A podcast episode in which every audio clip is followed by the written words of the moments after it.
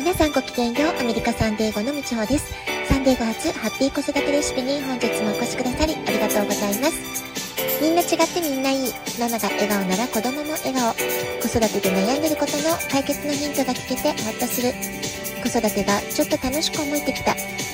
聞いてくださっているあなたが少しでもそんな気持ちになってくれたら嬉しいなと思いながら配信をしております。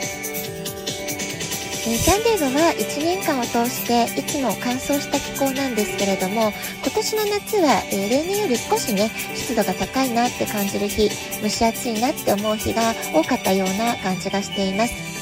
えー、今秋に向かっている季節なわけですけれどもさすがにね真夏の暑さはちょっと、えー、収まってきて、えー、朝夕は風がちょっとキリッと冷たくなったかなと感じます、まあ、それゆえにねますますまた乾燥した天気に、えなっていくんじゃないかなって思いますので、え日々ねお水をたっぷり飲むってことを気をつけたいなってそんなことを思っています。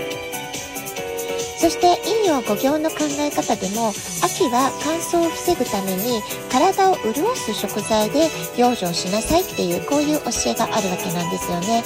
秋に気をつけたい内臓っていうのは肺なんですね。肺は私たちの呼吸にとってとっても大切な臓器で特に乾燥するのを嫌います、まあ、乾燥してしまうとね不調が起こりやすいっていう、えー、臓器に内臓になってますから、えー、それからま肺に通じている鼻とか喉とかね、まあ、そういった不調、えー、咳が出やすくなるっていうのも極度の乾燥がね、えー、元で、えー、トラブルになったりとか病気になったりとか、まあ、そういうきっかけになるんじゃないかなと思うので、えー、今のうちからね秋の始まりの今の段階から体を潤す潤す食材お水をしっかり飲むってことも含めてですけれども、まあ、そういったことをね気をつけておかれると元気に季節の変わり目を乗り切っていけるんじゃないかなと思います。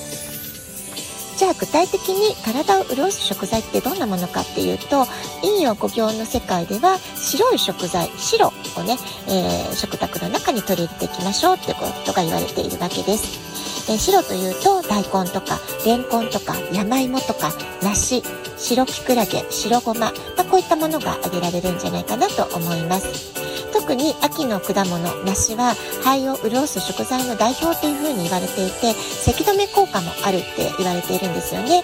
えー、秋だからこそ美味しく食べられる果物ですから是非この時期に楽しんで食べたいものだなって思います。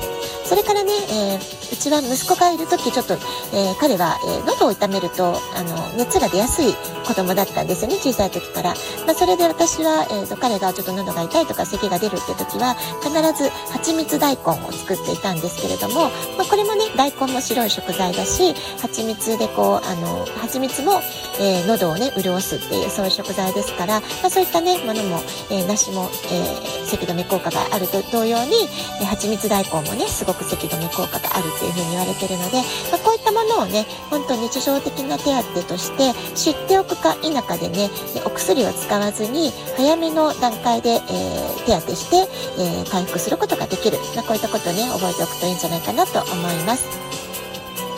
それから栄養学的に粘膜を強くする喉の粘膜とかね鼻の粘膜とかね、まあ、そういったものがしっかりと健康であれば病気になりづらくなるわけですから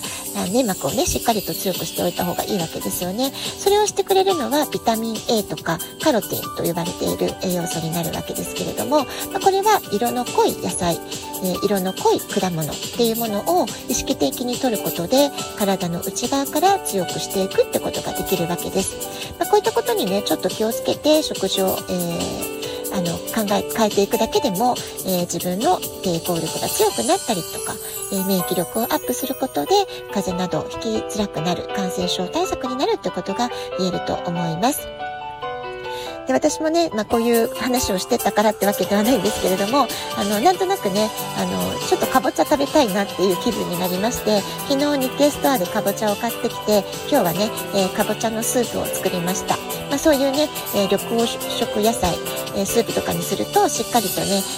え水分も取れますし栄養価的にもビタミン A カロテンがたっぷり入った食材を使ってますから、えスープ状にするとねたくさん取り入れることができる、まあ、こういったこともね言えるんじゃないかなと思います。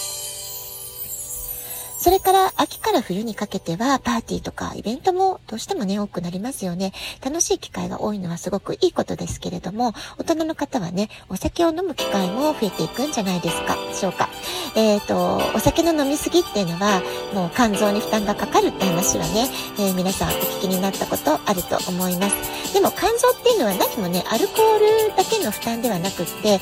例えば食品添加物とか、え、私たちの体に有害なものをいつも除去してくれる、えつまりデトックスを、えしてくれている要となる臓器なわけですよね。え有害なものが入ってきたら、ちゃんとブロックしてくれる、まあ、そういうね、え体の中でバリケードのような役割を果たしてくれてるのが肝臓っていう臓器なわけです。でそれから栄養素を体内で使いやすい形にするための代謝をしてくれるそういう役割もあります。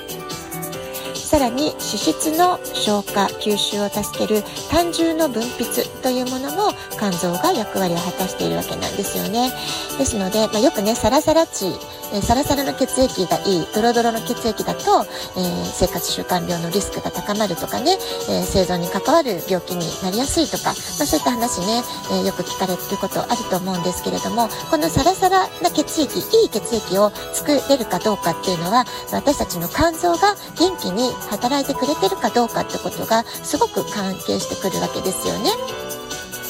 また血液中の活性酸素は肝臓が処理してくれています、え肝臓の機能が、え疲労とかストレスで低下してしまうと活性酸素とともに老廃物が増えて新陳代謝も低下してシミにつながってしまいます。つまり美肌ケアのためにも肝臓が元気ってことはすごく大事な、えポイントになってくるわけですよね、まあ、健康だけではなくて美容のためにもねアンチエイジングのためにも肝臓が元気であるってことはすごく重要だってことなんです。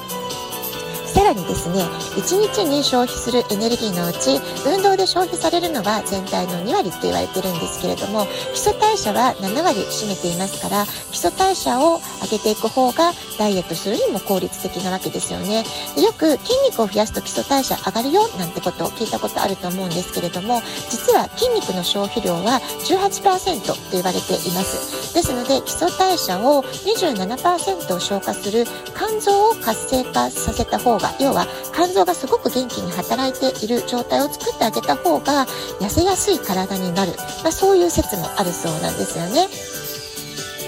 肝臓にはこんな風に免疫をコントロールする細胞が司令塔として存在していますから肝臓機能が低下すると風邪になどにかかりやすくなるってこともありますし肝臓は免疫力アップの鍵でもあるわけです、まあ、こんな風に考えていくと健康維持のためにも、えー、ね、肝臓ケアってすごく大事なことだなって改めて思います、まあ、こういうね季節の変わり目だったりこれからイベントごととかパーティーとか飲み会とか多くなる時期だからこそ、えー、肝臓ケア何を気をつけたらいいかってことをね考えますと食べ過ぎない飲み過ぎないこれはすごく肝臓の健康にとってすごく大事なことなんですよね。それから夜更かしをしない。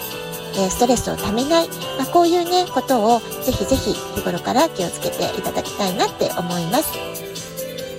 え、10月まもなくね、もうなりますけれども、10月はハロウィン、11月はサンクスギビング、それから12月のクリスマスとね、本当にもう、えー、パーティーシーズンというかね、ホリデーシーズンでイベントが多くなる、まあ、そういう時期がね、えー、刻々と近づいていますけれども、あの、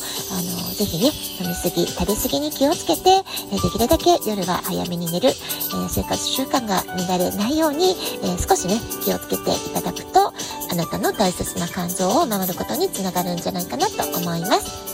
はい、今日は秋の養生ということで、白い食材をね、積極的に取りましょうってことと、えー、私たちの体をいろいろ守ってくれるためにも、えー、美肌ケア、ダイエットのためにも、えー、肝臓ケアがすごく大事だよっていう、まあ、そういう話をさせていただきました。では、今日はこの辺で、今日も素敵なお時間をお過ごしください。ごきげんよう、以上でした。さようなら。